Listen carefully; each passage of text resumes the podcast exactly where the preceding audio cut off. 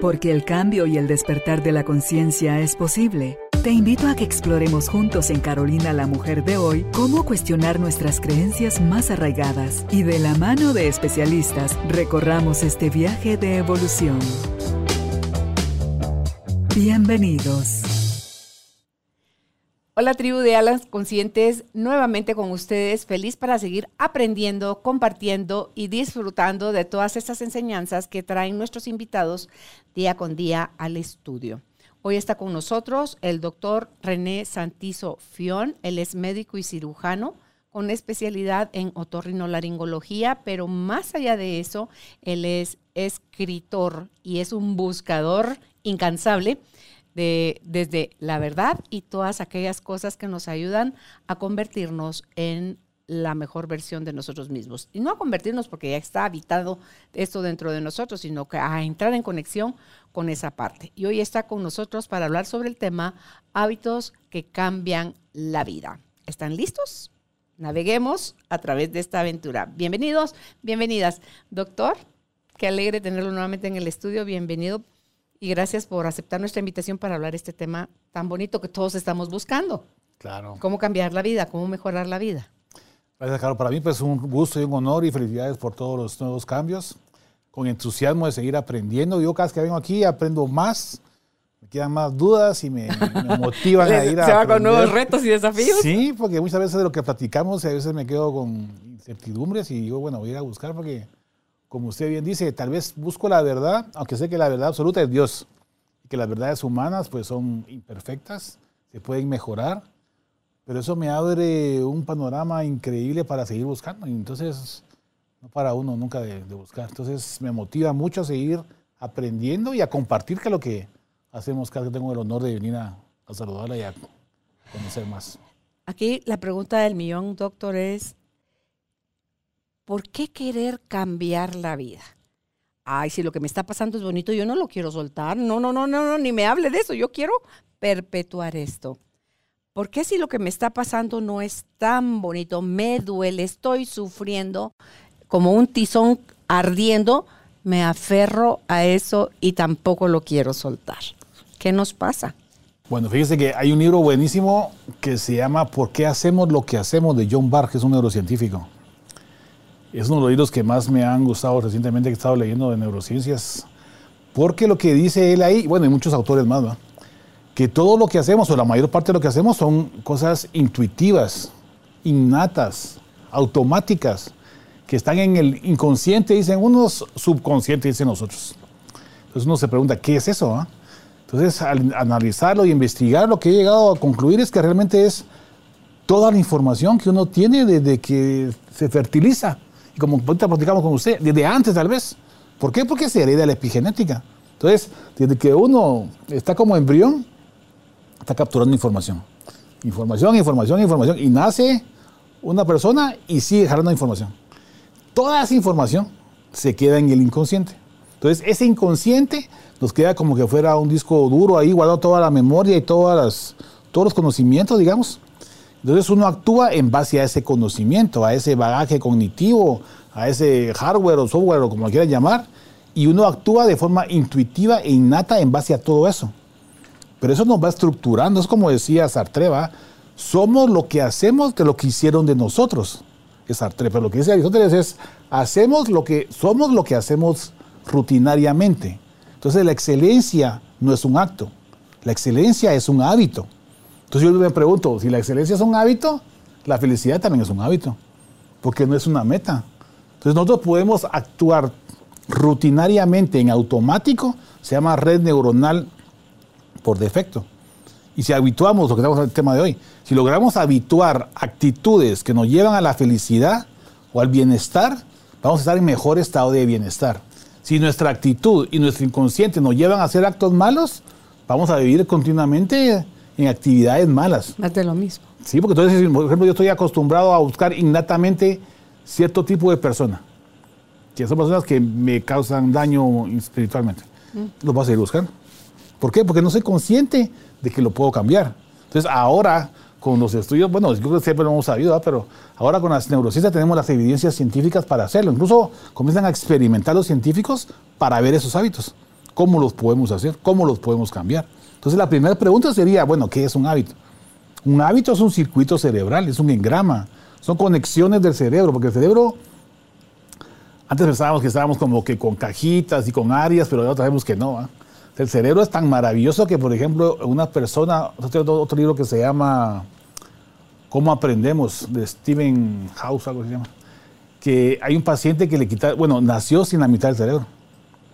Entonces usaba solo la mitad del cerebro, porque no tenía la otra y en una mitad del cerebro desarrolló todas las habilidades del ser humano. ¿Qué lado tenía, el derecho o el izquierdo? El derecho no lo tenía y tenía el izquierdo. Solo el racional. Eso es lo que se creía hasta ahora que estoy leyendo ahorita. Eso es lo que todo el mundo cree, pero no es así. Es que no lo han dicho por cuánto tiempo. Lo que pasa es que pues, así nació. Es lo que estamos hablando ahorita. Él desarrolló. Eh, esa, estoy ahorita leyendo dos libros. Uno que se llama ¿Cómo aprendemos? Y otro que se llama eh, el que hizo las trampas del deseo, hizo ahora como que dice los beneficios del deseo, Dan Areli se llama. El trampas del deseo es el primer libro que él sacó, pero ahorita se cuenta que tiene que ser la otra parte también, ¿verdad? El beneficio de las emociones, digamos, algo así. Entonces, en uno de esos dos libros, me cuál de los dos, que están al mismo tiempo los dos, dice ese caso, donde una persona nació con la mitad del cerebro, la mitad del derecho estaba ausente y la izquierda la única que tenía. Y con la izquierda desarrolló todas las habilidades. Entonces, ¿qué significa eso? Que la neuroplasticidad cerebral le puede moldear el cerebro para lo que sea, como sea. O sea, lo que hemos hablado aquí, ¿se puede cambiar el cerebro? Sí. ¿Qué tanto es lo que yo me preguntaba? Él demostró que todo. Sí, todo. O sea, si solo sabiendo con una mitad del cerebro. Bueno, una mitad y un pedacito tal vez del otro lado, ¿verdad? Tampoco es exagerar que la mitad entera, pero es, por ejemplo, un 90% del hemisferio derecho. Porque yo vi la tomografía ahí, incluso la fui a buscar, porque no lo creí. Entonces, como soy así medio Santo investigador, Tomás. Ajá, Santo Tomás, exactamente. Hasta no ver, no creer. No, poniendo cuentos aquí en el libro. Y dije, voy a leer, a ver si es cierto. Y, sí está la tomografía del caso. No me acuerdo cómo se llamaba la señora, pero tampoco. Total, que se puede volver la plasticidad cerebral de tal, de tal cantidad como para dejar un hemisferio completo para que funcione. ¿Qué significa eso? Que todo se puede reestructurar.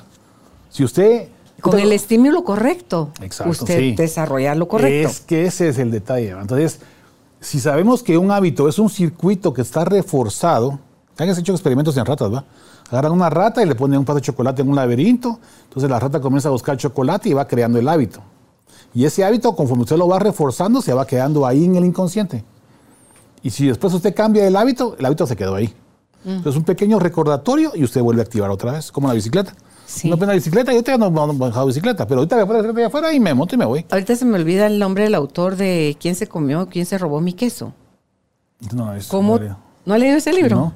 Eh, ¿Cómo les aparece la cantidad de queso y ya no tenían que hacer nada porque ahí estaba y de repente se desaparece el queso y dijeron los ratones, ¿quién, ¿qué pasó? Porque ya estaba el hábito creado y si usted se queda parqueado ahí, siéntese en el rincón a lamerse las heridas porque no va a pasar nada.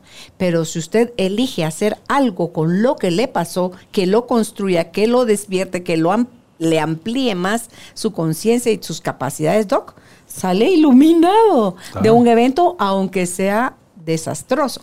Usted hablaba hace un rato de en automático es altísimo, entiendo el porcentaje. El porcentaje que vivimos en automático, Doc. Yo me puse a revisar, que uno de los artículos dice, bueno, 98%, 95%, pero ¿cómo, ¿cómo comprueba uno que es cierto eso? Entonces me fui a investigar. ok. si dicen pues. quién midió cuánto es el 100%, dice el doctor Alonso Piuch. Exactamente. ¿cómo, saben cuál es el 100% para decir que el 2? Eh, uno entre más lee, más dudas tiene lo que dicen los filósofos, ¿verdad? Entonces ya no creo nada. Entonces compruébelo viviéndolo. Exacto. Entonces me fui a pensar, a, pensar, porque ya hace poco una charla sobre ese tema. Entonces dije, bueno, miremos, ¿qué hago todos los días? Hablo. El hablar es un, es un, es un reflejo condicionado de un hábito de toda la información que aprendí de niño, que se guardó el lenguaje, y el lenguaje lo estoy usando ahorita para hablar con usted. Pero ¿cuántos lenguajes hay? ¿Cuántos idiomas hay? ¿Cuántos, ¿Cuántas palabras hay? Entonces estamos, estamos hablando en automático, no estamos razonando cada palabra. Uno razona cada palabra cuando está estudiando algún idioma. Entonces comienza uno a bajar todo, no usa la cosa, pero cuando uno ya se automatiza, lo mete en el inconsciente, lo usa como un hábito natural, ya lo puede utilizar. Hablar, escribir, comer. Con suerte escribir, Doc. Leer, escribir, que no toda la Todo, gente porque puede. entonces usted agarra, las palabras son un hábito también. Las interpretaciones de las palabras, aunque también pueden variar. Sí. Entonces, escribir también. Vestirse es una moda, es un hábito. Pantalones largos, pantalones cortos, pantalones acampanados, pantalones rotos. La comida es un hábito, un hábito cultural. Podemos comer solo hierbas, podemos comer solo carne, podemos comer solo semillas. Es cultural. Entonces aprendemos una- un sabor comiéndolo, habituándonos y relacionando el sabor con la emoción. Por eso muchas cosas se están relacionadas con la emoción. ¿no? Hay que tener cuidado. Dígame a mí. Puede usar cosas buenas y puede usar cosas malas. Entonces, el hábito donde se, donde se entendió, creo yo, científicamente fue con un doctor que se llamaba Dmitry Petrovich Pavlov en 1906. El reflejo de Pablo. Exactamente. Ahí está el detalle de todo. De todo lo que hacemos está en ese experimento, ¿ves? Ahora háblenos del reflejo de Pablo. El reflejo de Pavlov es que eh, Dimitri y todo su equipo agarraron a unos perros, entonces mandaba una señal. La señal era una campanita, ¿verdad? Entonces venía el perro y le daban de comer. Entonces el perro salivaba. Entonces la señal, la campanita, el reflejo condicionado, la salivación del perro, porque iba a recibir una recompensa que era la carne o la comida. Entonces lo pasó así 200 veces. Entonces ya después ya no le dio la comida, solo tocaba la campanita, que era la señal.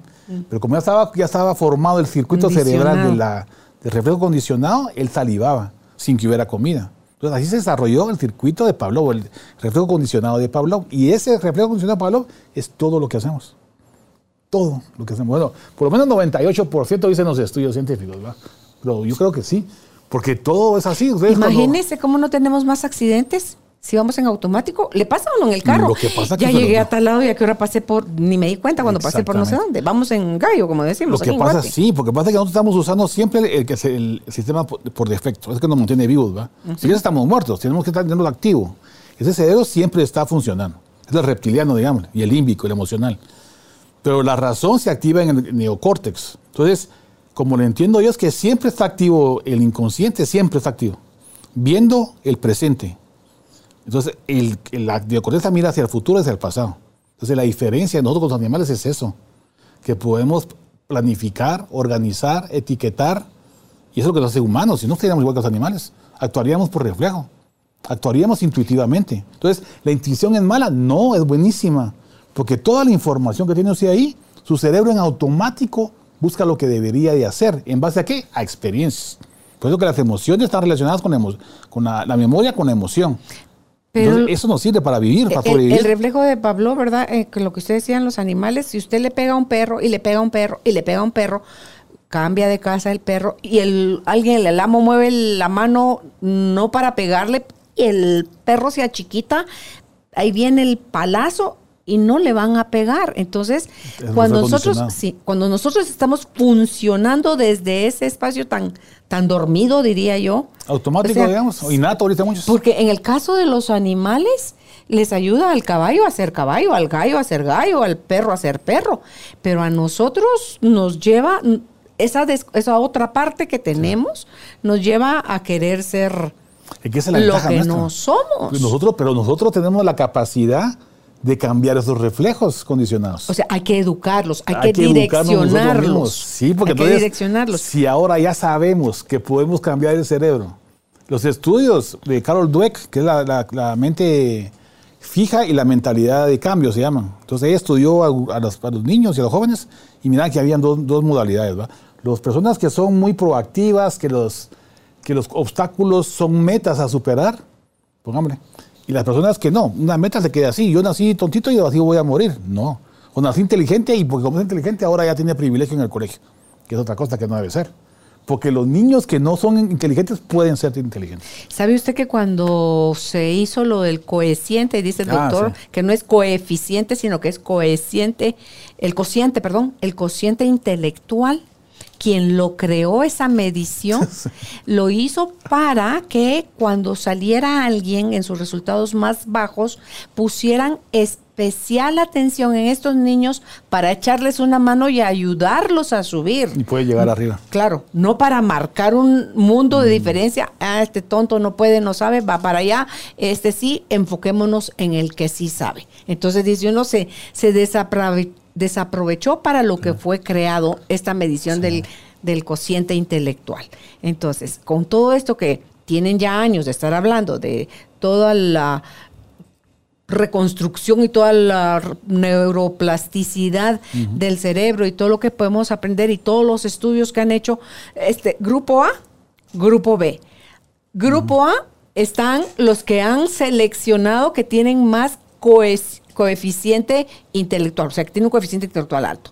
En él le ponen a los que menos, pero las condiciones en las que ponen a uno y a otro a resolver un problema matemático difícil es que les han dicho a los del grupo B, que están los que les cuesta un poco más, que ellos son capaces de hacer cosas más allá, o sea, como que el límite cuando encuentren un bloqueo, que encuentren la forma de salir del bloqueo. ese es el punto. Entonces, ¿quiénes pudieron resolver el problema? ¿Los del grupo A que tenían el coeficiente eh, alto o los del B que eran bajos? Los del B que eran bajos.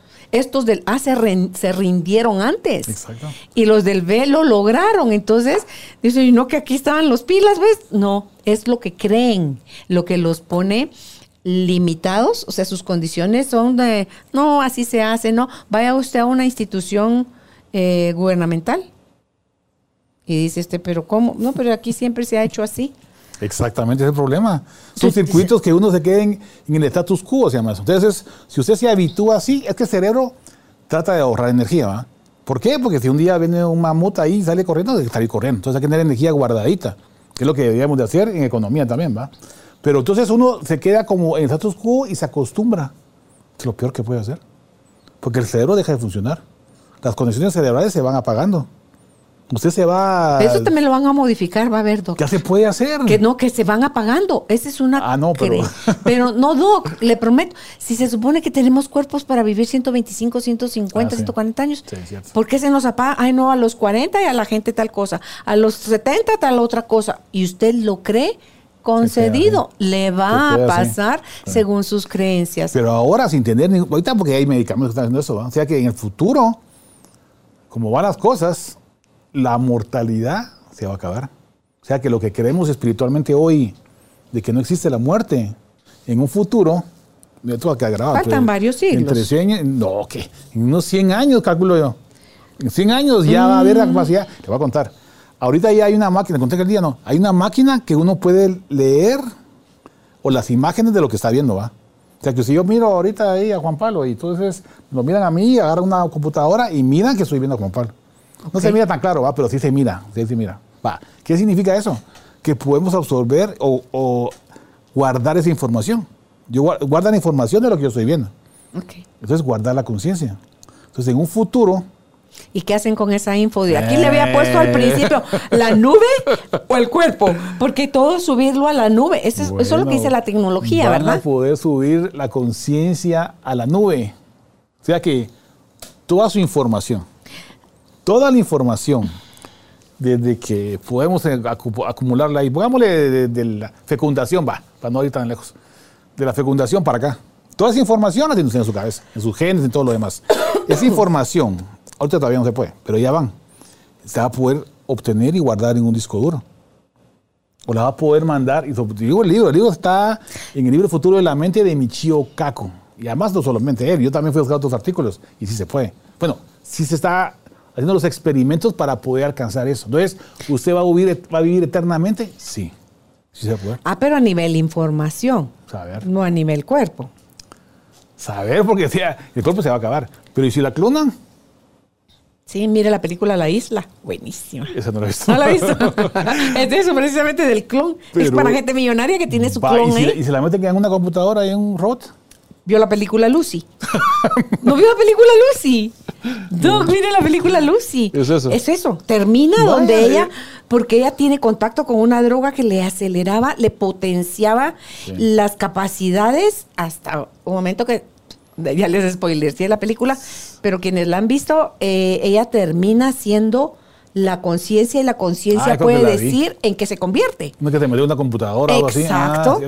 Esa es Lucy. Ella llegó a usar el 100% de la mente. Y el poder y todo lo que ella controlaba desde la mente era algo increíble. Porque cuando aquí yo puse la nube o el cuerpo, o sea, ¿dónde está toda la información? todo el cuerpo. Todo. Mientras usted se llame René Santisofión, Hasta mi uña toda la info está en su cuerpo. Sí.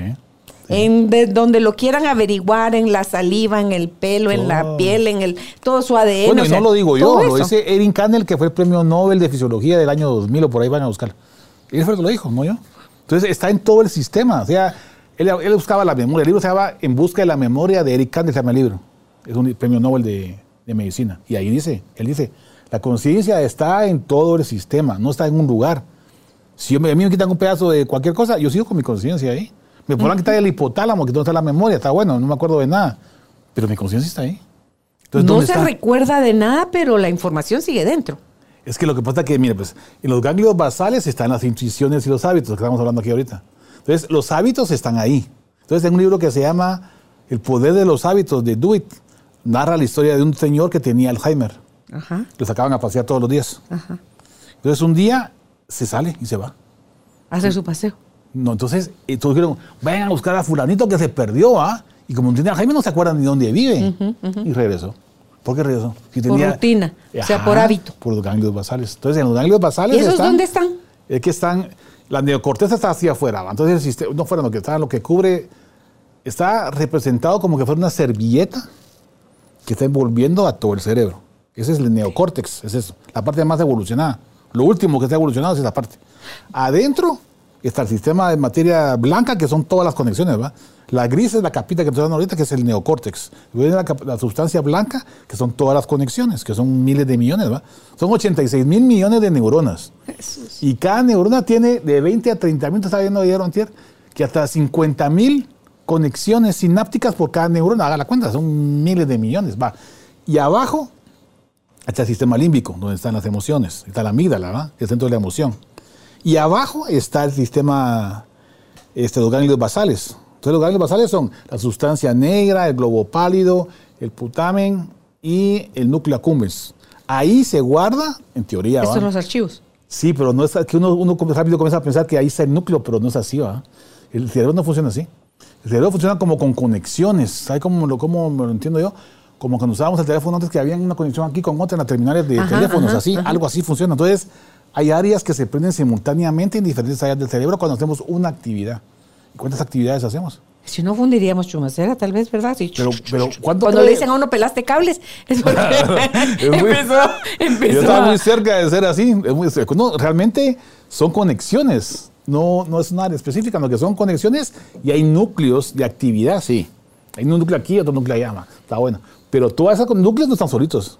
Están trabajando en simultaneidad con un pedacito en el córtex frontal, otro pedacito en el, ox- en el occipital, otro pedazo en el núcleo caudal, otro pedazo en el lóbulo temporal. Doc, y ahora que hablan del cerebro, del intestino y la que importancia todo que está tiene. todo, es que O sea, yo- toda la información Todo. que está pasando de abajo para arriba, cuando antes se creía que todo era de arriba para abajo, o sea, que todo era el cerebro y era el rey de, de los caminos, ¿verdad? Entonces, Lo que pasa es que tiene áreas mucho más desarrolladas, ¿verdad? Institutos tienen para eso.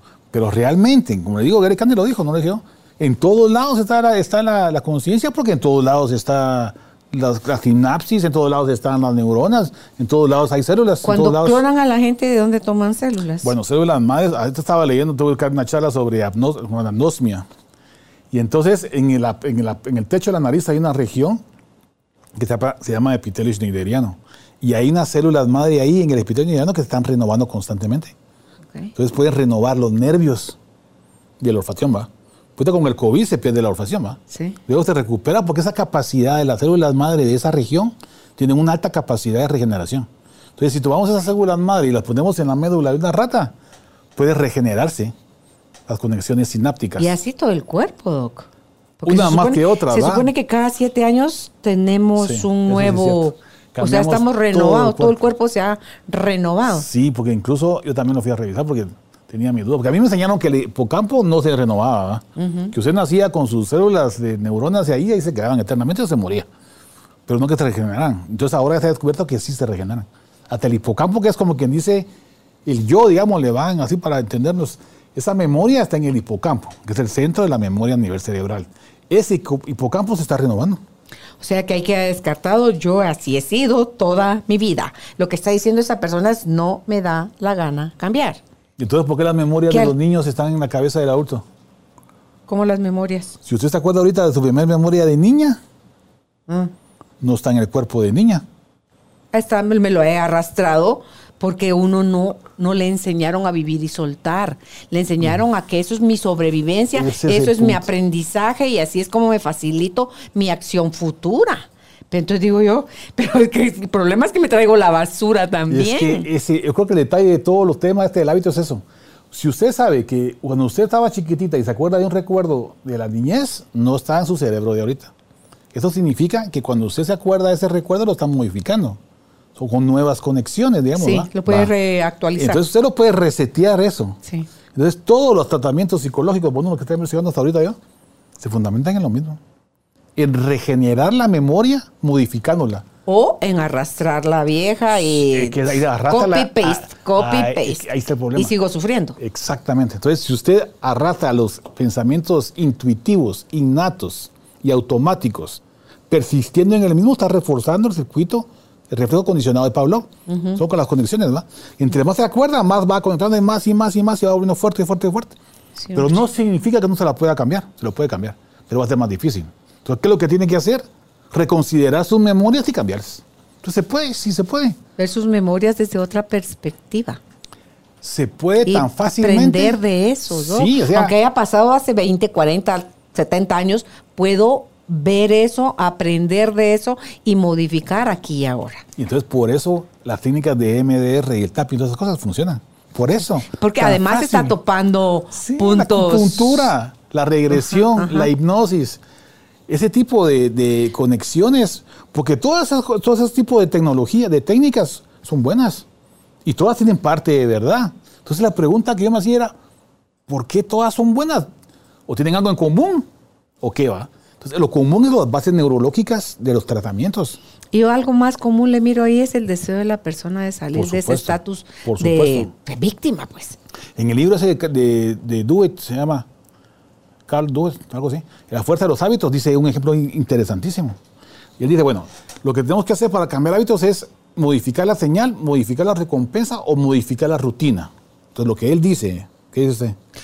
La señal, la recompensa Son tres cosas, ¿verdad? o la, sí, o la, campanita, rutina. la salivación del perro y la carne. Entonces, la campanita es la señal, la salivación es la rutina y la carne es la recompensa. Pero no es la carne la recompensa. La recompensa está en el cerebro se llama dopamina, serotonina, oxitocina o endorfina, la que quiera. Pero vamos a poner la carne para que nos entendamos. Va. Entonces, según ese libro que estoy contando ahorita que se llama La fuerza de los hábitos, dice él que lo que hay que hacer es la rutina. Y tiene parte de verdad. ¿Por qué? Porque la rutina es más fácil de cambiar que la señal o la recompensa. ¿Por qué? Entonces hace una, una aforía muy interesante. Dice él, bueno, por ejemplo, los alcohólicos anónimos, lo que tienen ellos es el deseo de tomar alcohol. Esa es la señal. O la gana, Tienen digamos. deseos de anestesiar lo que los atormenta. Ah, es que es lo que dice él. Es el deseo de, de- de tomar. de anestesiar, porque si usted y yo que tomamos un vinito, un whisky, un lo que sea, de repente no somos alcohólicos porque tomamos alcohol. Son, ellos son alcohólicos por los motivos que los llevan Va. a tomar. ¿Cuál es el motivo? Un problema, una emoción que no han Y atendido, entonces, ¿qué es lo que usan? buscan no sufrir, buscan anestesiarse. Y si no lo hacen con eso, lo hacen con droga, lo hacen con trabajo, lo hacen con sexo, lo hacen con Sí. todo lo que es Esos adictivo. son hábitos, todos son ¿sí? hábitos. Pero él hace un análisis interesante ahí, dice él, bueno, es que él lo que ellos buscan, están buscando empatizar. Están buscando, y, y tiene parte ¿Con de quién razón. busca empatizar Con quien alcohólico? sea. Con otro alcohólico. Lo que él dice, yo a decir lo que él dice, va. Pero yo creo que tiene razón, en parte. Porque cuando, cuando alguien va a tomar, dice él, va a buscar con quién platicar, con quién empatizar. Pero platiquemos y no nos echemos Ah, los pero tragos. nosotros estamos razonalmente equilibrados, Ah. digamos. La Pero- excusa es quiero platicar y qué tal unos traguitos. Va, y unos, pero allá lo gobernó el licor y ya perdió. Entonces, mire, pues, yo como lo entiendo es así. Si usted cambia la rutina del trago, digamos, Mm. por un café y empatizar con la persona, puede quitar el hábito del licor. Por supuesto. Va, entonces me le fui a leer los 12 pasos. va. le creo. Entonces dicen ellos ahí en los 12 pasos. Muchas cosas ahorita me acuerdo de todas, pero las que me acuerdo más importantes. Primer lugar, querer, va. Fundamental. Tiene esto que no, ni que vaya. porque Ni no con vaya. que se ponga de Sí, cabeza. ni aunque le den lo Ah, que quiera. sí, no, se- para no dorarle vaya. la píldora a alguien un ratito está maquillando nada Sí, más. va, entonces, sí, que quiera. Sí. Pero una vez estando ahí, dice que lo que hacen ellos es que primero pasan y aceptan su problema. Yo soy fulanito, yo soy René y soy alcohólico. Y aquí vengo a compartir mis malos momentos y, mi, y te cuenta toda su historia que sea. Y empatizan con el grupo. Es un trabajo, un trabajo empático grupal. Las terapias de grupo son eso. Por eso hay grupos de todo. ¿no? Entonces ellos se comunican ahí y cuando tienen ganas de echarse un trago, van al grupo de alcohólicos anónimos. Para Entonces ya tienen la, la señal que es la gana, la rutina de la que están cambiando. Alcohol por café, pan y plática. Pero más que el café y el pan es la empatía, la Alguien que falta me ajá, la, la empatía con otra persona. ¿va? Entonces eso pasa también con, los, con la gente drogadicta. Esto falta, pasa con la gente con las malas. Con los ejemplo. neuróticos, con todo lo que es adictivo. Entonces lo que necesitamos es provocar una dopamina a nivel cerebral con empatía. Entonces va a ser más fácil cambiar el hábito. Entonces no es de cambiar un hábito, es de modificar la rutina. Es más fácil, ¿va? Entonces ahora me pregunté yo, va, entonces sí podemos cambiar la rutina, sí, en lugar de poner una canasta de, de pan, porque el pan me está engordando, pongo una canasta de fruta y no compro pan. Exacto. Entonces platicaba con una, hace poco con una nutricionista y me decía, no, que hay un nuevo, hay un nuevo sistema de nutrición ahora. Muy interesante, ¿verdad? Y decía yo, fíjate que yo como no entiendo es que hay que cambiar el hábito, no cambiar el hábito, cambiar la rutina, digo yo. Porque si me pones a mí un pan ahí, me lo voy a comer. Así de plano. o sea, Como no- aquel que no tiene voluntad ni gordo. No tengo, yo lo acepto, yo me pones un pan y me lo voy a comer. No, no me lo pongas, No, me- ni lo compro. Porque si lo compro, me lo como. Entonces lo que dicen, esto lo leí de otro lado, lo que hizo en Yale, fue un curso de Yale. Ellos dicen, bueno, cambien la rutina, quiten la- el pan y pongan la fruta, no compren pan. Bueno, quieren pan, compren una vez a la semana pues, y lo comen con, con la familia. Entonces, eh, Disfrútelo. cambiar la ru- ajá, disfrute. Entonces cambien las rutinas, sí se puede. Pero podemos modificar la recompensa. ¿Cuál era la recompensa que En tenía? el caso del perro es la, la comida, digamos. No, pero en el caso del pan. Yo la comí el gusto porque me dejé Salirme endorfinas, con mi sí. gana, con Es mi que- gusto y mi es gana. Que, es que si yo compro el pan, rico, el placer, el pan es azúcar. es sí. Y el azúcar es grasa, es carbohidrato. Es que como es- también decía, ¿sabe? mi hija es que dijo- dañino para el cerebro Sí. esto. Es que nosotros venimos programados para ser felices. ¿Ya se da cuenta de eso? Y por eso buscamos tanto el placer. No, mire, pues. Bueno, casi todo. Casi todo lo que hacemos, casi todo, yo fui, fui a leer también ahí. Y hay secreción de dopamina por todo. Si toma agua, hay dopamina. Si va a hacer ejercicio, hay dopamina. Si va al sexo, hay dopamina. Si come, hay dopamina. Si hace ejercicio, hay dopamina. Todo es dopamina. Todo lo que produzca bienestar o placer. Entonces, todo nos puede producir placer. El quedarme pensando y meditando me da dopamina. Y hacer mucha actividad física me da dopamina. Entonces, ¿qué? Nosotros venimos, como lo entiendo yo, programados a ser felices. Lo que nos hacemos bolas somos nosotros. ¿Ya se cuenta de eso? Porque Sí. todo le secreta dopamina. Entonces, ¿qué quiere decir eso? Que lo que tengo que hacer es habituarme a hacer las cosas que me causan salud y bienestar. ¿Qué es la salud? Completo bienestar físico, mental, social y espiritual. Si no, no. Si juntamos estos cuatro elementos en un estado de lo que llamamos felicidad, podemos encontrar la felicidad a través de bienestar. Entonces la felicidad, si es un hábito, como lo dijo Aristóteles, como lo de, como lo de la excelencia, tenemos que hacer actividades que nos causen bienestar, no malestar. Entonces, ¿qué tenemos que hacer? Lo que todos sabemos que nunca hacemos. Pero entonces lo que hay que hacer es implementar los hábitos. Entonces viene la segunda pregunta, o la tercera. ¿Cómo habilitamos los, los cambios de los hábitos? ¿Cómo lo hacemos eso? Entonces también fui a leer. Entonces, la forma científica más racional que yo encontré se llama la técnica de Whoop, que es la doctora Ottingen. La doctora Ottingen dice, la W de Wish, ¿va? Entonces, yo, ¿qué es lo que yo deseo? Lo que usted quiera. O sea, y además otra cosa, ¿va? Eso que los hábitos para todos felicidad, yo no muy les creo, porque cada quien encuentra su propia felicidad. Entonces, ¿Qué es cada felicidad quien- para cada quien? Ajá. Entonces, si la felicidad es un estado mental, un constructo abstracto mental, significa que la felicidad es de cada quien. Hay patojitos que jugando en el lodo que son felices. Y ricos que se suicidan. Va, así fácil. Si no, no, que la historia de, de Diógenes el perro y. ¿Cómo se, cómo se llamaba el, el rey? Este, no me acuerdo. Alejandro Magno. Alejandro Magno fue. Bueno, creo que fue él que los dos estaban viendo quién era más feliz, ¿va? Entonces Alejandro Magno le ofreció la felicidad a Diógenes y Diógenes lo que quería de felicidad que se quitara para que le pegara el sol. Los dos eran felices. Uno millonario y otro paupérrimo. Paupérrimo económico, pero intelectualmente... eh, Le ganaba al otro. Sí, porque ellos querían, él, él quería ser, si no fuera el emperador, decía él, hubiera querido ser Diógenes. Quiere decir que la felicidad no es lo material. Que- le ha dado mucho peso. Exacto. Entonces, el es cuerpo, mental. el conocimiento, la tenencia, todo eso. Sí. Ese es el problema. Que buscamos la felicidad en cosas que realmente está comprobado por la ciencia. No nos van a causar felicidad. Nos van a causar un momento de bienestar, tal vez.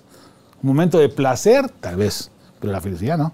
Entonces, tenemos que reorientar nuestra cabeza y ya sabemos que la podemos reorganizar para buscar nuestro propio bienestar. Y ahí viene el problema de los hábitos y el beneficio de los hábitos. Ok, entonces el whoop es wish. Perdón. Entonces, wish era desear, o sea, ¿qué es lo que yo quiero? ¿Qué quiere usted? Lo que quiera. ¿Qué quiero? ¿O no quiere nada? Ah, quiero pues. Dígame lo que quieren y lo va a decir. Bueno, Eh. no yo, la autora Ottingen. Lo que yo digo, todo lo que yo digo aquí, lo leí en algún lado. O sea, no, no crean que yo... No, yo en algún lugar lo leí, si no me acuerdo, pues se los digo cuando me acuerdo. quiero conocer a Oprah Winfrey. Va, mira, ah, otra cosa interesantísima, sí. Estaba leyendo que el sistema reticular activador ascendente que está en el tallo es un filtro, ¿va? es que nos mantiene vivos. Y ese sistema reticular activador ascendente nos permite buscar lo que queremos encontrar. Por ejemplo, yo cuando estaba haciendo mi primer libro decía, ¿cómo es posible que esté encontrando todas mis respuestas en los libros? Decía yo. ¿Pero por qué? Porque mi cerebro comienza, pues, como pone radares. Entonces comienza a buscar lo que usted quiere. Esa creación del secreto, ese llegar, que venga a mí lo que yo quiero, no es así. Bueno, por lo menos como yo lo entiendo con ese tipo de información, el cerebro busca lo que usted quiere. Entonces, si usted quiere algo, Es que el cerebro genera lo que usted quiere. y genera una maravilla. O sea, yo vez yo quedo más Pero lo tiene que querer con todos sus sistemas, lo- porque Sí. eso lo lleva a creer que eso es posible Entonces- y vive desde un espacio donde eso ya lo está viendo, es fácil visualizarlo, disfrutarlo, agradecerlo y las cosas, yo porque ya lo he vivido, ese, Sí. ese sistema ya lo he vivido y funciona. Funciona, pues. Sí. Yo, encontraba. Que si estoy loca, buscaba ah, qué bueno, soy Pues, una pues, loca soy que cree en esas locuras. ¿Para sí. qué? Quiero Sí. mostrar otra cosa. Voy- a terminar con lo de Ottingen, no se me olvidar. Entonces, wish, lo que uno Desear. desea. O, ¿cómo es el objetivo? O sea, el outcome, que es cómo me voy a ver cuando alcance la meta, digamos, ¿no? Ok. Después está la otra O, es de obstáculo. O sea, ¿qué obstáculo este, me impide llegar a mi meta, digamos? Y la P es de plan. Entonces ella pone, ah, no, fui a revisar cuál era el último artículo que publicó ella. Y hay uno muy interesante en anestesiólogos. Hizo un estudio en, en residentes de anestesia. Entonces ella dijo, bueno, eh, vamos a ver qué es lo que quieren estos muchachos. ¿Qué quieren hacer, muchachos? Entonces ustedes lo que quieren es aprender a manejar la sepsis. Es su objetivo. ¿ah? Ya, ellos querían ese para hacer un experimento. Entonces, bueno, entonces nosotros queremos aprender a manejar sepsis porque no sabemos, va, está bueno. Entonces, nuestro wish es saber manejar sepsis. Va. Outcome es cómo me voy a sentir cuando yo sepa cómo manejar la sepsis. Uh, Bien, va, estoy ayudando Sí. a mi prójimo, estoy sacando buen sentir me voy a graduar de genial. médico. Va, Sí, lo- bien por lo- mí. Lo apunta, Sí. también apuntadito, también es importante, apuntar todo. ¿va? Entonces, ahora, ¿cuál es el obstáculo? El obstáculo ellos pusieron en este, en este artículo, que era el Facebook. Porque pasaban todo el día aprendidos ahí, tipo Instagram y todas esas cosas. El Internet o como quiera llamar. Redes Ese, ese era el problema. Entonces, ahora el plan. Entonces, ¿cuál es la señal de reflejo condicionado? La campanita para el perro. A, a los estudiantes, ver Facebook. Era su, su señal, digamos.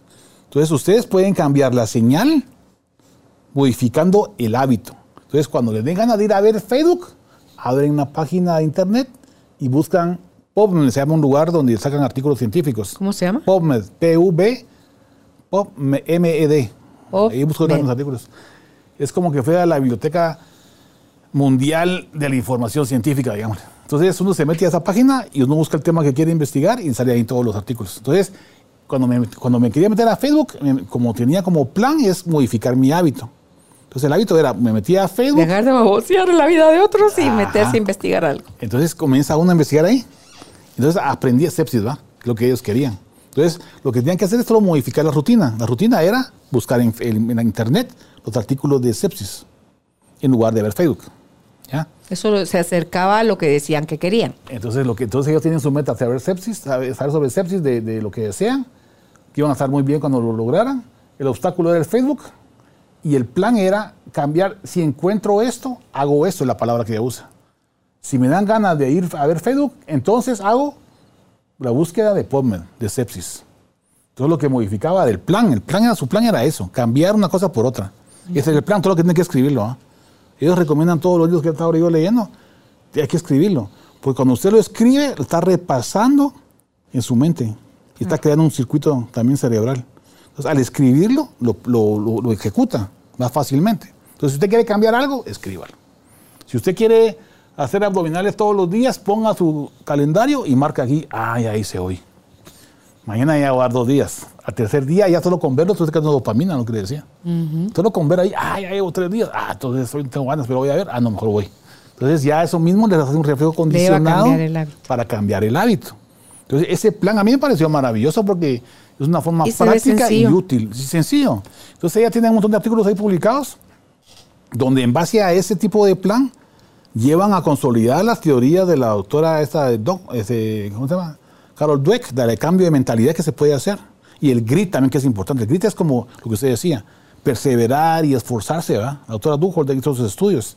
Entonces miraba quiénes iban a lograr el éxito de los soldados de la Navy, porque no todos lograban eso, ¿verdad?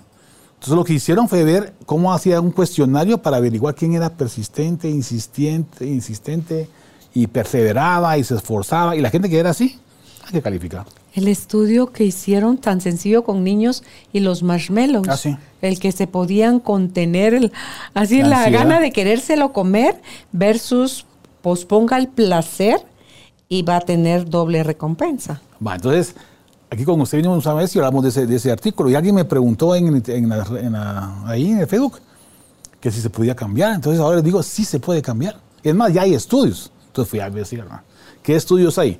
Está en un proyecto, se llama proyecto, el Abecedarian, Abecedarian Project se llama. Hicieron un estudio en los años, ¿cuándo fue?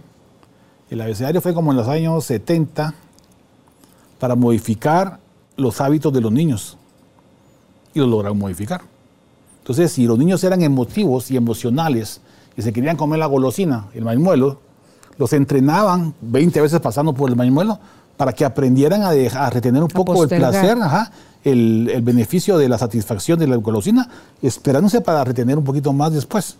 Entonces, eso se puede enseñar a los niños. Entonces, el proyecto Montessori es uno que fui a leer y, y buenísimo y funciona. Y ya fui a leer los artículos publicados de los niños Montessori. O sea que ya hay evidencia científica sobre eso. El proyecto abecedario, creo que les decía, agarraron a los niños de los años 60, 50, por ahí en Estados Unidos, pobres, ¿va? Y sin mayor cosa. O sea, no tenían nada en barrios malos.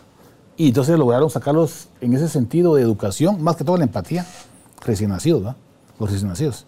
Les enseñaban la empatía, que ahorita estamos platicando con usted hace un ratito. Y entonces lograban mejorar sus estatus académicos, lograban mejorar. Crearon hábitos en los niños recién nacidos para que tuvieran las ganas de leer y de aprender. Es que la para mí la empatía es un sinónimo del amor. O sea, si yo soy empática con usted, lo respeto en todos los sentidos. Me sé poner en sus, en sus zapatos. No es nada más, ah, lo ignoro, ni lo miro, pues, y no me importa lo que sucede, que es lo que muchas veces nos pasa. Solo cuando personalizamos si es mi familiar, mi amigo, mi propiedad o mi, o sea, cuando ya estamos así, es donde nos más nos afecta. Pero todo lo que no lo asociamos a nosotros nos es altamente indiferente, Doc. Entonces hay que trabajar más en la, en la empatía, en, en poder recordar que estamos conectados, que lo que le pase malo a uno nos está pasando por resonancia a los demás, lo mismo que cuando nos pasa algo bueno, también por resonancia les llega ese beneficio a los demás. Lo que veíamos con usted en uno de los programas, lo del acto de generosidad. Sí. Cuando una persona actúa generosamente hacia otra, se están beneficiando ambos, el que da y el que recibe. Y si un tercero está viendo ese acto, él también cacha ese, porque se siente bonito. Sí. Eh, eh, o sea, eh, es, es un- una forma de decir amor, siento yo, de, de conectarnos, de saber que somos parte de la unidad, Doc, y que no somos entes eh, por ahí sueltos, perdidos. Sí, no, es fundamental. Que la empatía, la teoría de la mente, las héroes en espejo, nos están dando las respuestas a ese tipo de amor que secreta dopamina, que secreta oxitocina, más oxitocina. Sí. Entonces, han hecho experimentos ahora también, cuando uno está estresado y secreta oxitocina. ¿Por qué nos abrazamos cuando nos sentimos mal? ¿Ya ¿No se había puesto a pensar en eso? ¿Por qué abrazamos a alguien? Sí, bueno, ¿O pedimos que nos mucho. abrace?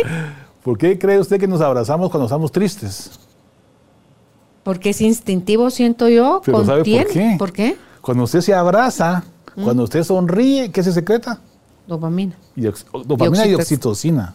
Entonces, eso lo hace sentirse bien, Y es que reconfortado lo por lo menos. uno lo asocia a amor.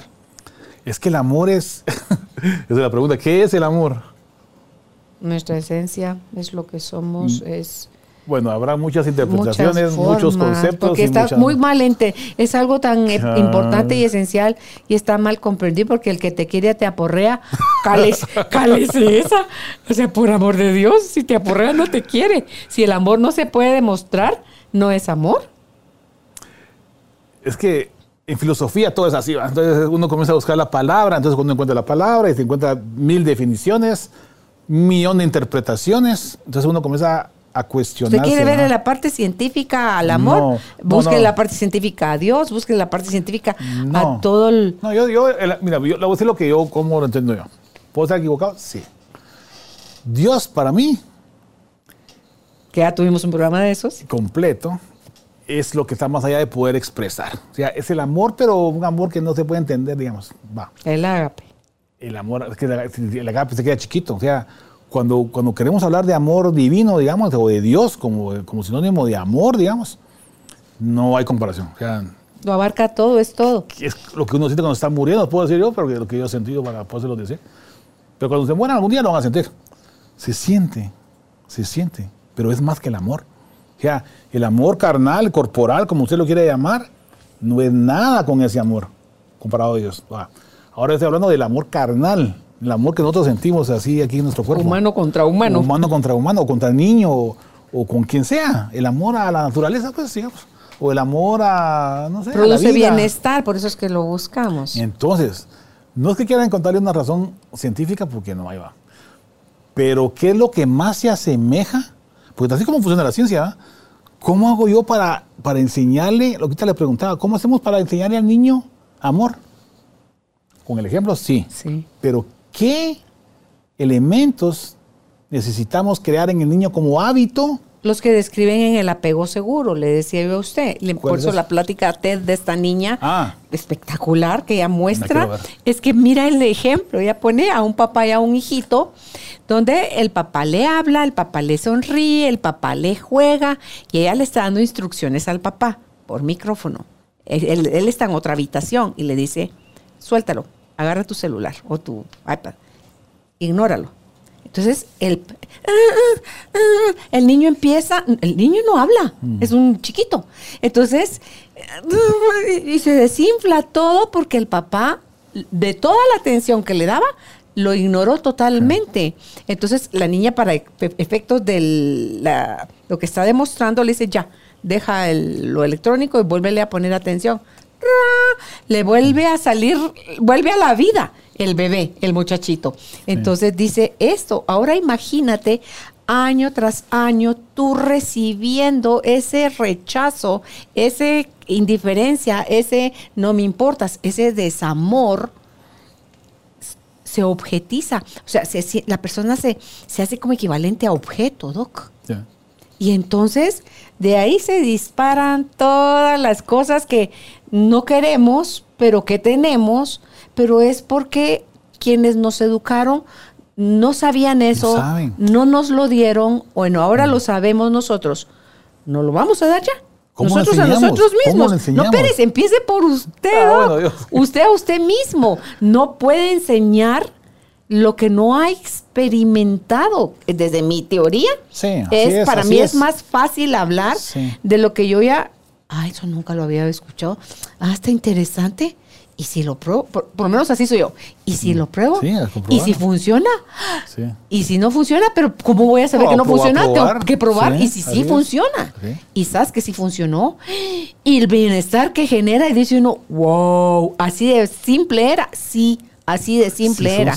Pero yo quiero cosas complicadas porque no, lo- no desconfiamos de lo fácil. Sí. Desconfiamos de lo barato, desconfiamos de lo que nos dan desinteresadamente, decimos hasta encerrándolo en, en comillas. Y entonces dice uno, madre, ¿a qué estamos conectados en realidad? Al miedo. Al, no tener, al- a perder, a fracasar, o sea, a todo lo que nos da miedo, a eso estamos conectados. Entonces funcionamos en aras de que eso no nos pase, olvidando que mientras más le temo, más lo atraigo. Entonces tengo que enfocarme en ser y funcionar desde lo que digo que quiero ser, desde lo que digo que quiero que me den. Y lo empiezo a dar. Entonces, cuando empieza uno a funcionar así, Doc, el mundo, lo que dijo Marcel Proust, nada cambió, solo he cambiado yo. Por lo tanto, todo cambió. Entonces dicen, ay, así era. Y me pasé la vida queriendo cambiar y queriendo a los otros o queriéndoles hacer entender. Lo tengo que vivir desde dentro y después, más allá que quererlo compartir verbalmente o desde el lenguaje, es desde el ejemplo. A la gente que usted dice, ¿cómo le hará esa persona para, para sonreír, para tener tanta paz? Pero están, le están mentando la madre y está como sobria, o sea, está así como que seguro lo que esa persona está pensando es qué día tan malo habrá tenido, pero eso que está gritando no tiene que ver conmigo. Entonces no lo perforan.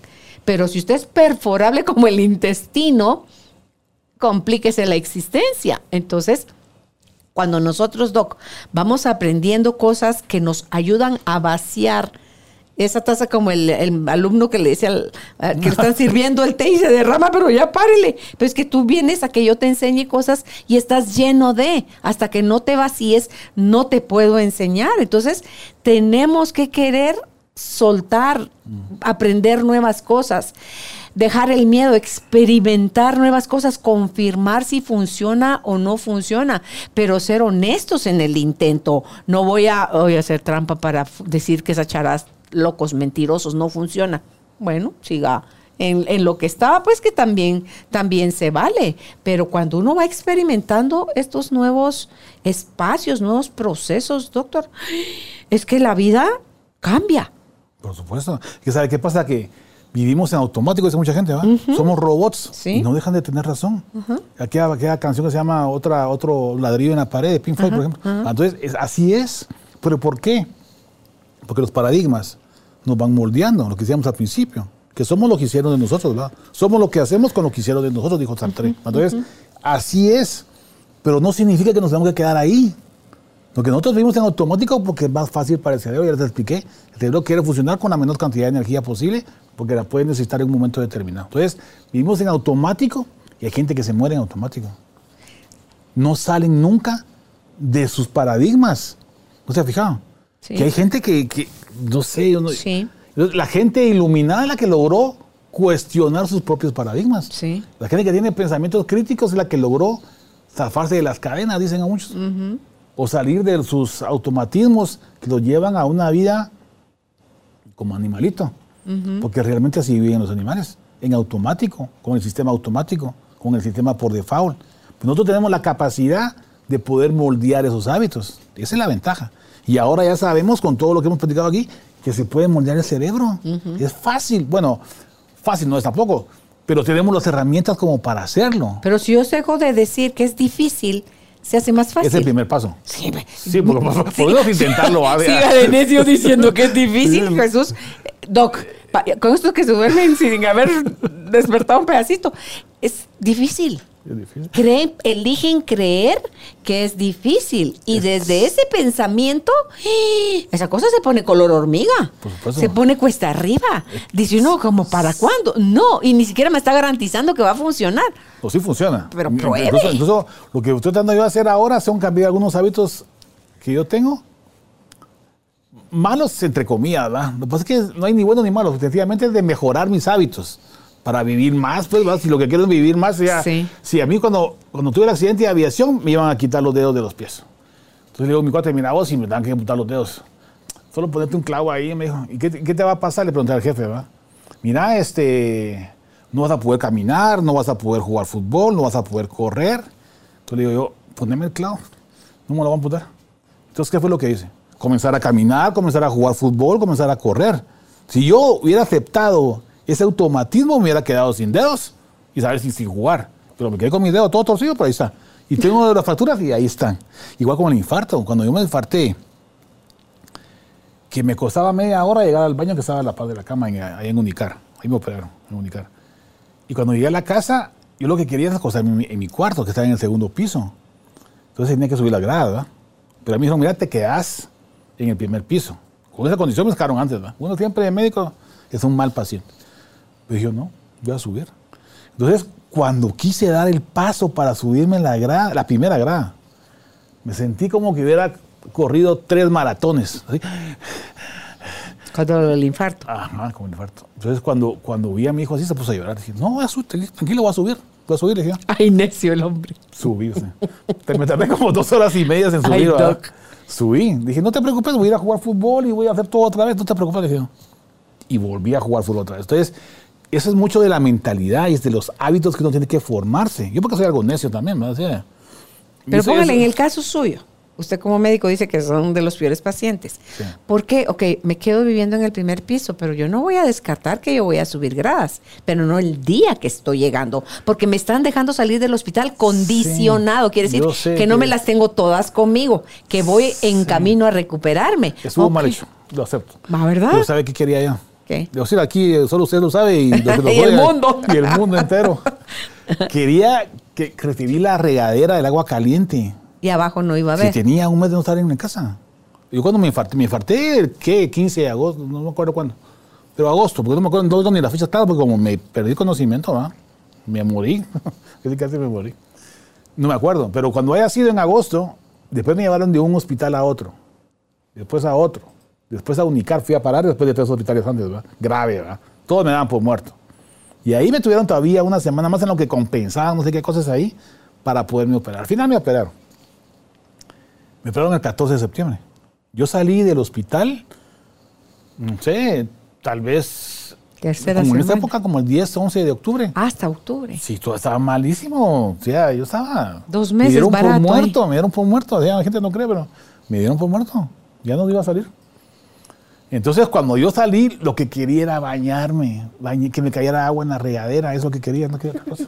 Entonces, yo, añora- yo añoraba porque me bañaban con así. Yo lo hice en el hospital, en el intensivo, señorita, por favor, le suplico, me quiero bañar en regadera. Señora, que no puede, se nos cae. Jálese una cita plástica de algún lado, ustedes deben tener, le prometo que no voy a mover, moverme, y rapidito. Pero me terminaron llevando al baño. Ah, ya vio, me igual que yo. ya terminaron llevando al baño de los residentes, donde ahí entonces me bañaron todo. Ah, yo volví a la vida. Cuando me, me echaron champú y acondicionador y me secaron Sí, mi pelo y sí. mi pachama, ya no con pachama del hospital, sino que con mi pachama en el intensivo. Ay, ya qué bonito. Usted sí, usted sí me entiende. ¿ya? O sea, Sí, una cosa tan sencilla como eso. Y soy, no dudo que se me secretó no sé cuántos kilogramos de dopamina porque sentí tan, Sí, me sabe sentí tan bien. O sea, sencillamente bañarme en la regadera me produce placer y, y bienestar. Eso. Y eso ahí es una cosa. Aprovechando el párrafo. Cuando, ¿Sabe cuándo se conecta más el sistema por default para tener ideas maravillosas? Mm. Bajo la regadera. A mí me pasa. Yo estoy en el champú y ese es hasta el movimiento. Y Fernando Young dice que tiene un nombre eso. Entonces, y hay otro. Cuando estoy otro. orinando y, Y- cuando estoy lavándome el pelo bajo la regadera Y hay otro momento. y cuando estoy caminando. También. Cuando estoy haciendo ejercicio que estoy caminando. Cuando me la- caen los 20. Sí, cuando la mente está en reposo, divagando, dicen, cuando se te va el pájaro, cuando uno Ahí se le va el pájaro, es cuando uno está en un estado hipnótico. Es cuando traen toda la información del inconsciente. Entonces, cuando usted se va a acostar a dormir Ah, y cuando usted se va a levantar de estar dormida, pasa por esa transición, ¿va? Pasa del estado beta al Somnoliento. teta, al alfa y se está al beta, ¿va? Ese es el orden. Entonces, cuando está en ese ínterin, el cerebro tiene ideas maravillosas. La idea de Einstein fue en ese momento. La idea de Mary Shelley del libro de Frankenstein fue en ese momento. La idea de Ramanujan y las teorías matemáticas de los agujeros negros fue en la madrugada. La idea de la, este, la teoría atómica de Niels Bohr fue en la madrugada. La molécula de benceno de Kelule fue en la madrugada. Y ahí le puedo contar 20 más. Entonces, ¿por qué? Porque entonces yo, porque a mí también pasó mío. ¿eh? Yo tuve la idea de escribir el libro en una madrugada. Entonces, si hubiéramos estado en los siglos hechos, me hubieran, ya me hubieran quemado porque hubieran dicho que tengo, tuve una iluminación divina, a saber qué, ¿verdad? Pero ahora yo digo yo, no, lo que pasó fue que de toda esa información, bueno, también cosas que, no, que no, todavía no me explico. ¿verdad? O sea, ¿cómo sabía cosas de física si nunca leí física? ¿Cómo Esos sabía cosas de registros filosofía? akáshicos tiene esa info. ¿Cómo? Yo sí creo en las otras vidas, entonces tiene Bueno. información de otras vidas. Yo no ¿Qué es lo sé. que le decía de su viaje de ir a buscar su piedra a gusto en Italia cuando nunca había ido y ni había leído de ella, pero algo adentro Pues, le sale que- de decirle a su familia la locura de venite, acompáñame, vamos a ver mi piedra. sí, o sea, ser. ¿cuál piedra? Yo ahora dudo hasta de mí mismo. Yo ya no digo yo que no existe nada porque yo Entonces mismo... ahí está la info, Doc. Sí, por ejemplo, yo estaba, ¿qué día estaba leyendo ahí los, la, parapsicología? Entonces, cosas que son, eh, son ¿cómo dicen? Se- Pseudocientíficas, dicen, ¿verdad? La hipnosis y las experiencias cercanas a la muerte. Y otras más, ¿verdad? Entonces dije, miren, así que aquí me estaba platicando mi cuate, ¿verdad? un, un colega, me estaba burlándose de mí. Dije, mira, ¿sabes qué? Hipnosis, ¿sabes cuántos artículos hay de hipnosis en pop? Yo fui tan siquiera a preguntar o a ver, por lo menos por curiosidad. Hay más de 15 mil artículos de hipnosis. ¿Cuántos hay de cirugía e hipnosis? 2000. De hipnosis y dolor, 3000. Andale, un siquiera 100. le. Y te dar cuenta que no es pseudociencia esa cosa. Y ahora, con lo de las experiencias cercanas a la muerte, que fue lo que me pasó a mí, que yo te puedo dar fe de lo que se siente. Yo me río cuando la gente dice que se burla de ese tipo de experiencias, porque no tienen ni así para ir a buscarlo. Cuando vayan a leer y tengan las bases fundamentales, racional, ¿por qué digo racional? Porque es lo que podemos platicar. Porque si yo le digo espiritual, no me vas a creer. Entonces, mejor hablemos de ciencia, pero digo a mi compañero, va. Díjese que la vida les dé la oportunidad a través Así de una experiencia de vivirlo para salir de un solo del verificar, o sea, verificar de un solo Pero golpe. yo creo que los que hemos tenido la oportunidad de regresar es para que la gente no tenga que esperar a morirse para sentir eso. Exacto. Porque lo pueden vivir sin tener que estarse muerto para, para poder disfrutar de su vida. Exacto. Si lo que uno quiere es que la gente disfrute de su vida. Yo no me gano nada con que la gente sea feliz. Bueno, gano porque yo también estoy feliz. Pero que yo gane algo económico porque estar compartiendo este tipo de cosas, yo, creo que- yo creo que uno tiene la ganancia de sentir la felicidad de los demás. Sí. Pero aparte de eso, Y deje usted, usted puede tener la certeza de la información que está transmitiendo, pero no puede jamás meter la mano al fuego No. por lo que cada quien que esté Cada escuchando quien. esto está interpretando. y ya entendí que no hay que forzar a nadie. O sea, No. no, lo va a hacer, ni lo va a lograr. ¿Sabe que sí creo yo en eso y lo he estado repitiendo ya de algún tiempo para acá? Es el que eh, ya no es necesario aprender en pellejo propio. Duele mucho. No, pues. Es mejor aprender de experiencia ajena. Claro. De verdad que sí. No podemos pasar todos por un infarto y una cirugía. ¿Sabe lo que duele tener el, el esternón partido en dos? Bueno, yo estaba traigo chillón también. Yo, porque yo decía, mira, mira a la señora y mira a la viejita ahí, como que nada. Sí, pero a mí sí me duele un montón porque como está, el hueso está así, va. Se lo parten en dos a uno. Y aparte le ponen unos alambres aquí para cerrarlo. Pero cada vez que usted respira se mueve así, ¿eh? ¿y esos alambres se quedan ahí? Ahí están. Ayer platicaba con mi esposa porque ella también me operaron de la columna hace un par de días. Yo creo que no podía, que aquí iba a pasar cuando pasara por las cosas de, de las- los aeropuertos, que no pasa por detector de, de Ah, hierro y todo. Nunca me ha sonado, y yo que ¿No? tengo, tengo todo alambrado el pecho y nunca me ha tocado nada. Lo que me extraña es que yo es que, como ellos miran que tengo, tengo un alambre ahí, pues. Pero lo que sí me extraña es que nunca me han dicho, mira, ¿y qué, por qué tienes esos alambres ahí? O registrémoslo o algo, ¿va? Porque imagino que se mira que están adentro, ¿va? Tal vez ya saben cómo se ven los de Sí, operaciones de corazón Sí, abierto. porque se mira ahí, pues aquí ya tomando una, radiografía, no puedo por qué, y ahí se miran todavía los alambres. Entonces ella también dijo, entonces cuando pases por una máquina, yo no, yo no creo que vaya a sonar, le dije, pues conmigo nunca me ha pasado. Pues no se preocupe por eso, le dije, tranquila, no, no va a pasar nada. Pero son cosas que uno va aprendiendo y que quiere compartir con la gente Claro. sin necesidad que tengan ese dolor del esternón, que es respirar. Imagínense, le duele al respirar. No digamos cuando uno tose, ¿verdad? Entonces digo, no tienen por qué todos pasar por lo mismo para aprender.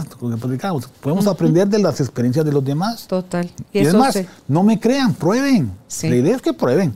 Y si es mentira, pues no lo crean. Pues. Pero si les sirvió, No, y usted está muy enfocado en verificarlo, todo lo que ha hecho a la ciencia, porque como es médico, es muy científico y necesita validar mucho la razón para que no lo descalifiquen, doctor, de, Bueno, eso sí. o sea, desde su prestigio profesional como médico hasta eh, como decirle a la gente, o sea, hasta irnos hasta lo ordinario, digamos, que es decirle a la gente, wow, ni, se ni saben, me aprendí esto, leí esto otro y esto tiene conexión con esto y esto. O sea, que eso no tiene nada que ver con otra parte, pero que se siente alegría de cuando usted dice, yo ya sé dónde está la máquina que hace helados.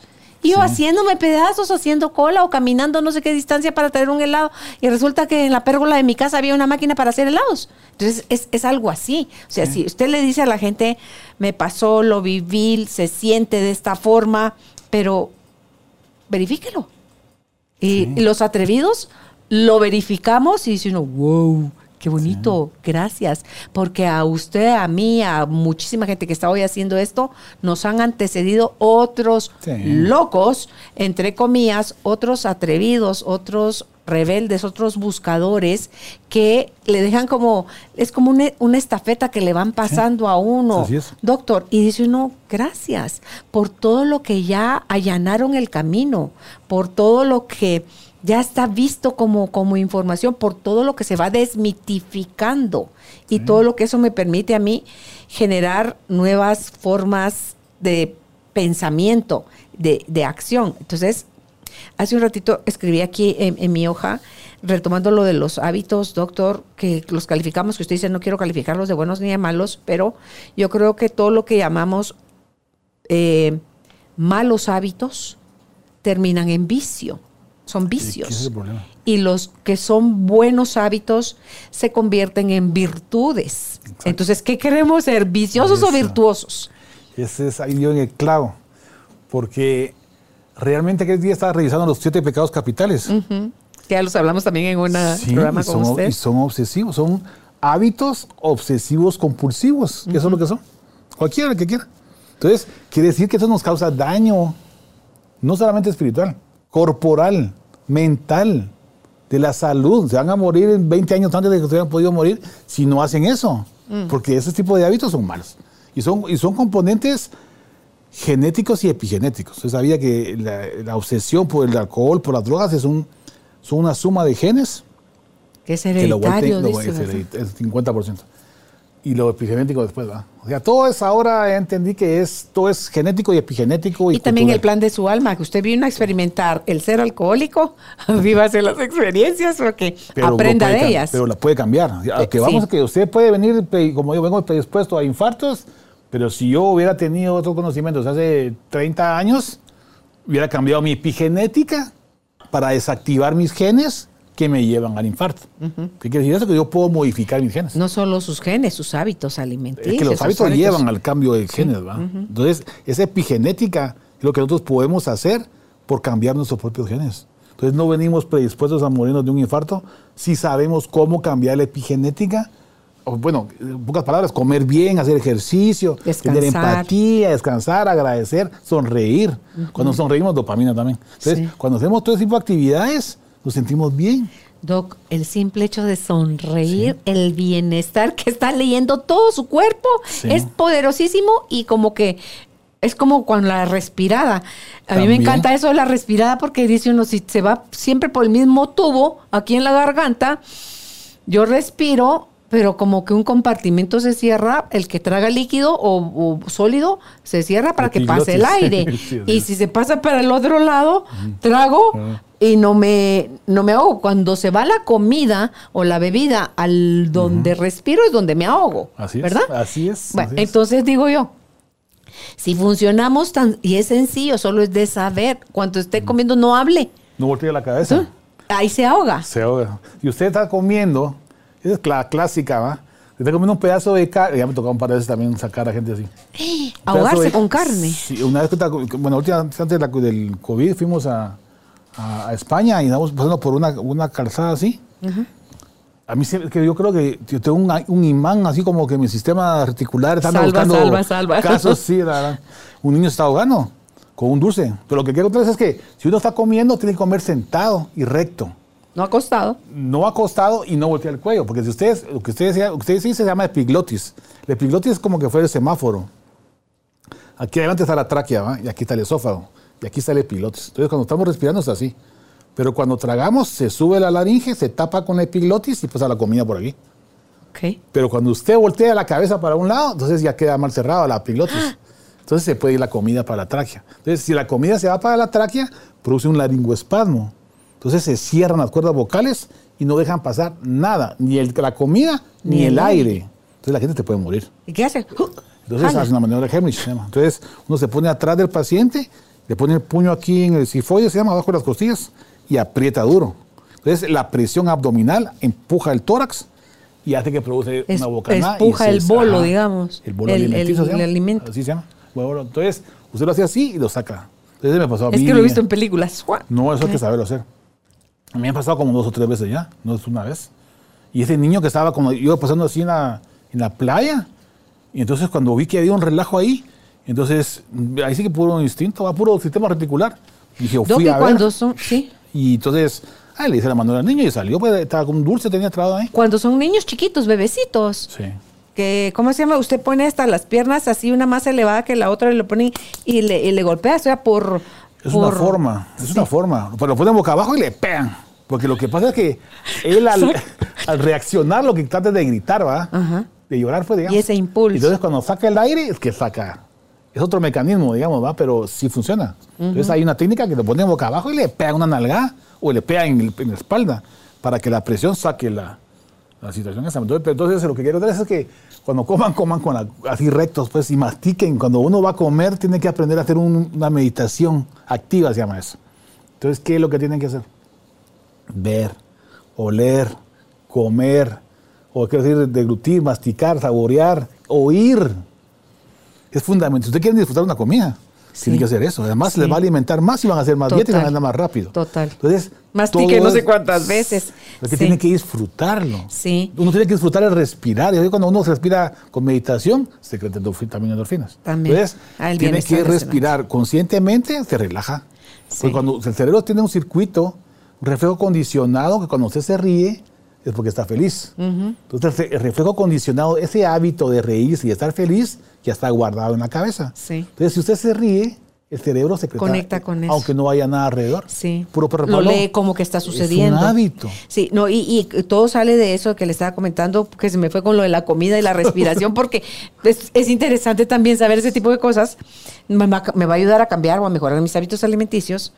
El sonreír, si yo estoy sonriendo o estoy en una carcajada, no puedo pensar negativo, tengo que parar el acto de sonreír. Es como que dijo usted la tráquea y el esófago. O sea, Ajá. se cierra uno, sube el otro. ¿O ¿A quién le quiero dar yo prioridad en mi vida? Y eso es importantísimo, fíjese. Porque usted sabe que no podemos actuar simultáneamente, ¿va? O la racional o la emocional. Sistema por default o sistema orientado a tareas. Generalmente no funcionan juntas. Por eso cuando estamos razonando, no estamos emocionados. Y si nos emocionamos, no razonamos. Ahí estamos enamorados. Cabal, y ahí todavía encontró la respuesta por qué nos casamos. Ay, juela. No, me estoy ¿Qué? bromeando. No, que uno se, uno, se, uno se enamora emocionado Sí. y se casa emocionado. ¿Por qué? Porque la naturaleza nos hizo así para que no tuviéramos tantos bloqueos, tantos obstáculos para podernos reproducir. Claro. Y nos ponemos a razonar todos los pros El y contras. No nos vamos sí. a casar nunca. Por ejemplo, la gente, que, la gente que llega a una cierta edad ya son más racionales, ¿va?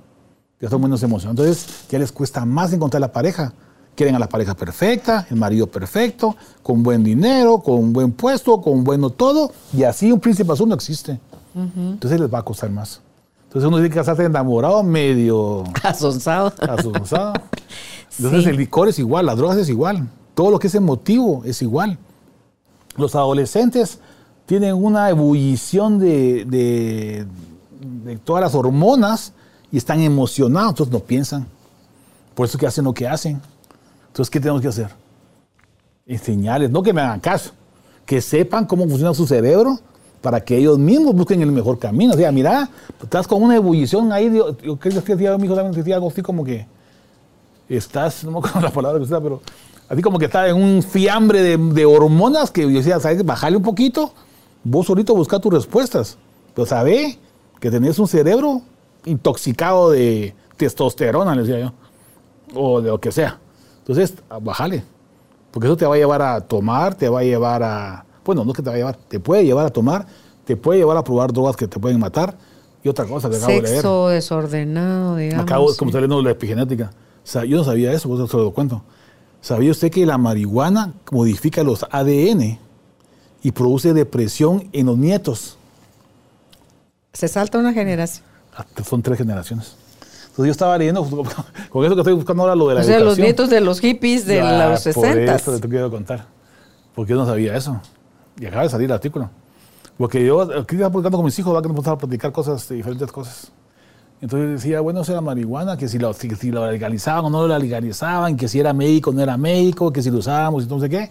Entonces estábamos platicando, pero me quedó la duda de que, bueno, pero si no produce mayores manifestaciones inmediatas, eh, lo, auto- lo autorizamos para legalmente para que se pueda usar en todo el mundo. En Estados Unidos es una locura, no sé, ha ido. Pero hay unos estados donde sí y otros donde no.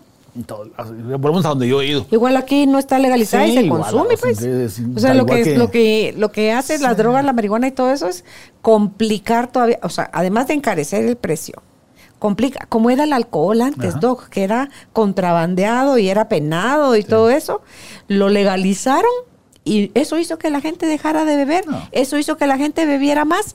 No, lo que hace es más caro el producto y hace las mafias y, y los carteles y todo esto porque quieren tener el poder y el control de la distribución de todo eso. Sí. Entonces hay más violencia todavía. O sea, la gente que se quiere drogar y se va a morir drogada, legalizada o ilegal, No, legal, lo igual lo va a conseguir. Entonces lo que yo quería saber era qué influencias epigenéticas habían en los embriones que queríamos educar en el proyecto que estoy pensando yo, ya, en mis ideas. Entonces yo estaba leyendo que posiblemente, no posiblemente, ya hay estudios donde se ha demostrado, es un 30%, ¿va? no todos tampoco. En un 30% de la población heredan depresión a los nietos de la gente que tomó o fumó marihuana en la época de los 70 o de los 60. ¿Y qué tanto la gente que no fumó marihuana? También, eh, hacer también. Ahorita, mire, solo las, ahorita de que de la marihuana. La situación del COVID hizo Ah, que sí, el porcentaje no. de gente deprimida y que está consumiendo medicamentos para se disparó también. Sí, pero entonces ahí podemos ir a los hábitos. ¿Qué va a pasar con los nietos de estos de ahorita Ah, del COVID sin marihuana? Doc? voy a contar una historia. A ver. En, en la época de invierno de 1944 en Alemania hubo una hambruna, ¿va? Pasaron mucha hambre. Entonces la gente que vivía en los pueblos comía porque cultivaban sus comidas, pero las de las ciudades no. Entonces las mujeres embarazadas, embarazadas de esa época tenían a sus nietos, porque yo que- quería saber cuántas generaciones avanzaba la epigenética, con el cortisol elevado. O sea, ellas estaban embarazadas y tenían hambre y no había comida, ¿va? Entonces eso secretaba endorfinas, secretaba cortisol, La la hormona del estrés, la angustia lo que sea. Eso se transmitió al niño. Cuando el niño nació, fueron niños más gordos, hipermetabólicos, diabéticos, hipertensos y cardiópatas Respondiendo a la al ansiedad. estrés del de- embarazo. Va, pues deja eso. Entonces, esos, esos, esos hijos de las mujeres de la- del invierno del 44 en Holanda fue eso. Tuvieron a sus hijos. Sus hijos tuvieron los mismos cambios genéticos de la abuela. Si modificamos los cambios genéticos del hijo y los cambios epigenéticos de los nietos, entonces los tataranietos ya no van a tener problemas. O sea, lo podemos modificar en el camino. Si Pero se hace está- consciente. Si se hace, si lo sabe, por lo menos que lo sepa, es lo que yo digo. O sea, si podemos transmitir esa información a la gente para que aprenda. Mira, tuviste un problema de la guerra aquí en Guatemala durante los años 60. Tus hijos van a nacer con estrés. Sí. Entonces, cuídate vos y tus hijos para que tus nietos ya no vengan con esa situación. Entonces, cambia la epigenética de los hijos y la epigenética de los nietos para que los bisnietos no tengan eso. Entonces, la gente que fumó marihuana en los 70, sus nietos tienen todavía más tendencia a la depresión. Y con el COVID, ¿por qué cree que, mire cómo está Estados Unidos ahorita? Esos cambios de, eh, de emociones es parte de esa situación. O sea, los nietos de la, de la gente de la Segunda Guerra Mundial o de Vietnam, por ejemplo, Están están con ese estrés. Entonces, son cosas que tenemos que saber para aprender y educar a nuestros... Elegir algo diferente. ajá, para los- entonces, son cosas que tenemos que ir repensando sobre los hábitos que no quedarnos enclaustrados en un status quo que nos lleve a la depresión. Ahora que sabemos que tenemos herramientas para cambiar, cambiemos. Claro. Y dejemos de justificar, no, los chapines son así, No. los no sé cuántos son asá. No nos condenemos, porque ahí se condena a usted a seguir repitiendo patrones. O sea, todo es modificable, todo se puede sanar, que elegir todo el tiempo, todos los días. O sea, muchos momentos del día usted puede volver a elegir qué es lo que quiere eh, hacer de y con su vida, qué se está contando de lo que sabe, de lo que ha vivido o de lo que tiene miedo de vivir. Eso es lo que le está generando todo el- la paz o el caos o el drama que está usted viviendo ahorita en, su vida. Entonces, está en, en nuestras manos, Doc. ¿Algo con lo que quiera cerrar su mensaje? Sí, realmente es importante también otro, otro proyecto que se llama SD, que es un proyecto de las neurociencias aplicadas a los recién nacidos. Y evaluaron lo que usted está diciendo, que no influía ni el estatus social, no influía ni el nivel socioeconómico, No influía ni el IQ, ni el coeficiente intelectual, ni nada. Lo que influía para educar a los niños es el lenguaje, la comunicación, el verlos, lo que usted decía al principio, el verlos, el acariciarlos. Sonreírles. El sonreírles. Entonces en Estados Unidos hay un proyecto nuevo que está comenzando a hacer una investigación en la cual están informándole a la gente que tiene que hacer eso. Si la mamá está trabajando, pues que la cuide el vecino, el tío, el primo, porque el niño no, no tiene mucha, tiene pues, pero no tanta eh, idiosincrasia por la mamá. Puede ser el papá, puede ser la abuela, puede ser el, hermano. Entonces, pero esta empatía ocular, ese que usted comenzaba de que la mamá le da, da la vuelta de la cara. Ajá, un estudio experimental en ciencia, es un estudio. Entonces, cuando ponen a los a mí me pusieron así, cuando ponen a los niños a ver televisión, no interactúan. Reciben señales, pero lo que necesitan ellos es interactuar. Entonces, la mamá, es un estudio, cuando la mamá interactúa con los niños, los niños se empatizan otra vez. Esa es el primer, la primera enseñanza. Los primeros profesores de los niños son los papás. Entonces tienen que amarlos, como usted bien decía, platicarles. hagan de caso que es una persona. Sentir, hacerlos sentir que les importan, que son importantes. A mí me acuerdo cuando... Que son, están bien siendo, e, es bueno ser ellos. son una persona que está ahí, y hay que respetarla. Yo me acuerdo que mi mamá me llamaba al, hospital, al doctor que me llamaba cada rato. Entonces yo me acuerdo que yo decía, ¿por qué el doctor le pregunta a mi mamá y no me pregunta a mí? Imagínese. Yo, me estaba acordando. ¿Y usted era chiquito? Yo no, yo no me acuerdo qué edad tenía, no me acuerdo. Lo que yo decía, ¿por qué no me pregunta a mí? Decía yo, ¿ah? Porque le pregunta a mi mamá. ¿Y cómo pensaba yo? Entonces yo digo, bueno, si yo no sé qué edad tenía, no me acuerdo, ha sido cuatro años, tres por ahí. Entonces digo yo, si yo tengo esas memorias, y no lo digo porque yo me acuerdo, no que lo digo porque lo que estaba leyendo, tienen que tratar al niño como una persona, tienen que amarles, transmitirles la emoción. Está comprobado, ese experimento lo comprobó. Cuando la mamá está enfrente y no le hace ninguna reacción, el niño se desespera.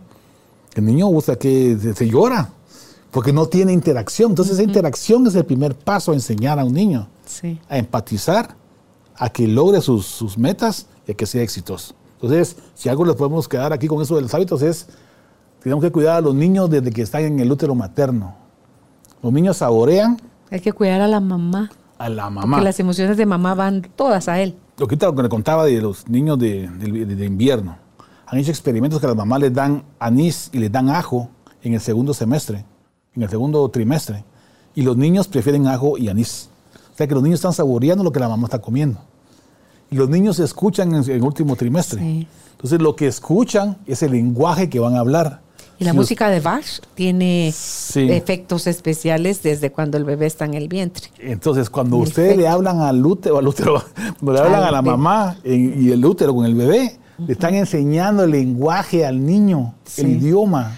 Doc, eso, cuando llega el papá y hola mi amor y le habla a la panza y que sí, y empieza el niño. Hay bebés que el papá está entrando al garage, al parqueo y ya sabe que vino su papá. Y está dentro de la panza de la mamá. Y ya sabe que vino la mamá, reconoce la emocionalidad de la mamá de ya vino mi marido. Y, y, si lo que están viviendo es violencia, es dolor, es tristeza, el niño se lo está calando completito y ese cortisol que hablábamos de la guerra, la Segunda Guerra Mundial. Entonces se hereda lo bueno y se hereda lo malo. Entonces los, las mujeres embarazadas que van a ser mamás tienen que cuidar a sus hijos y sepan que lo están educando desde que está en el útero desde la fecundación. Bueno, ya, ya, hablamos que antes de la fecundación, pero de la fecundación adelante. Pues gracias, Doc, por haber aceptado la invitación. Ya saben ustedes, cambiar los hábitos es cambien la rutina para poder cambiar la recompensa. Eh, ¿Dónde pueden ustedes contactar al doctor René Santizo Fion? Él en Facebook está como desde el umbral de la muerte, que es el nombre de su primer libro. También tiene el libro Morí y Vi. Y en Instagram lo encuentran ya como René Santizo Fion, todo junto. Y si a usted no se ha inscrito todavía en nuestra página, le recuerdo la página carolinalamujerdehoy.com.gt. Hasta un próximo encuentro. Que estén bien. Gracias por ser parte de esta tribu de almas conscientes.